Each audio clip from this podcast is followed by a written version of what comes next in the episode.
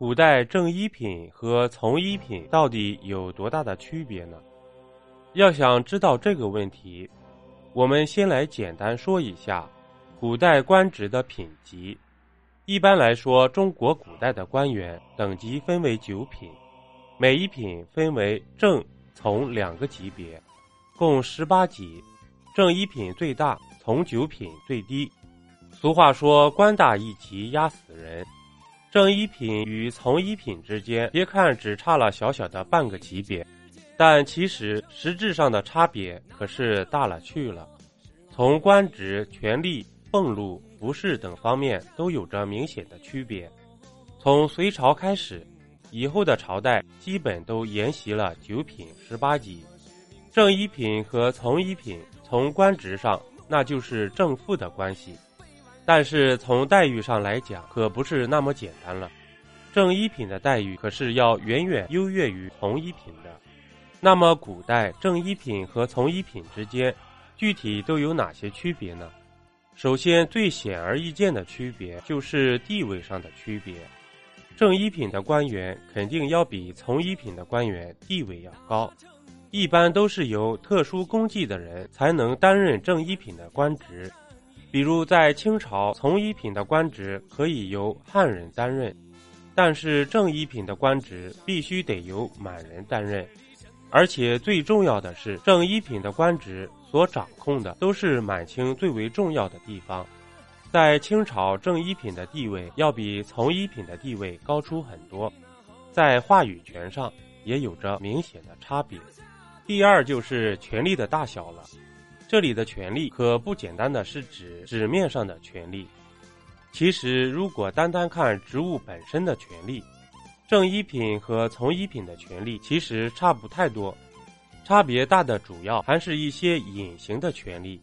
如果把各自的权利摆出来数一数，也不会差多少。但是在实际的工作当中，一把手的权利要比二把手的权利大得多了。甚至有时还会出现一言堂的情况，这些隐藏在人们内心的权利才是最不好衡量的。第三就是所能担任的职务也是不同的。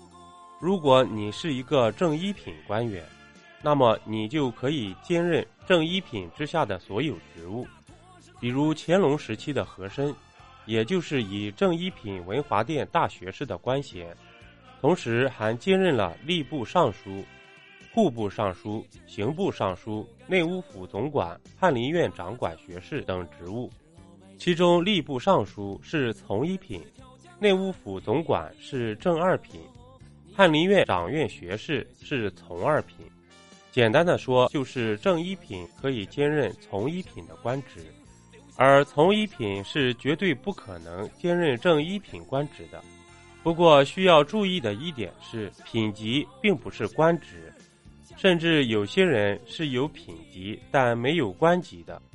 当然还会出现一些特殊情况，比如官职比较低的官员临时赋予他比较高的官职，比如钦差大臣配尚方宝剑、黄马褂、丹书铁券之类的情况。这些本人的官职不是很高。但是被皇帝赋予了一定的特权，那这个时候就不能单论官职来看权力的大小了。自古以来，权力都是一种让人着迷的东西，一旦拥有它，就会让人上瘾，让人欲罢不能。但它也是一把双刃剑，可以让人更具责任心，但同时也能让人失去理智。所以，请各位手握权力的人自重。好好把握人民赋予你的权利，全心全意为人民服务。我希望有一天，所有邪恶的人不再掌握话语权。本集播讲完毕，点个关注，订阅一下哦，下集我们不见不散。